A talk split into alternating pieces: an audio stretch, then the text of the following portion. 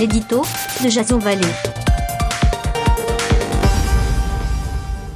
Bonjour, nous sommes le 18 février 2019 et voici le titre de mon éditorial qui s'intitule Le vrai visage des Gilets jaunes. Les images sont choquantes, révoltantes et même dignes d'un autre temps. Le philosophe, écrivain et académicien Alain Finkielkraut a été ce week-end la cible d'injures et de propos odieux que nous ne rappellerons pas ici pour ne pas leur donner écho. Certes, on peut ne pas approuver ces positions parfois plus radicales sur la société, mais l'image parle d'elle-même. L'innocence d'un homme face à une meute d'enragés vêtus de gilet.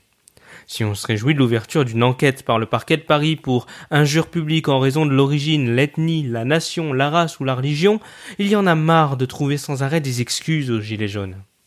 Parler d'une minorité, d'extrémistes ou d'une bande de casseurs reviendrait à les mettre à part.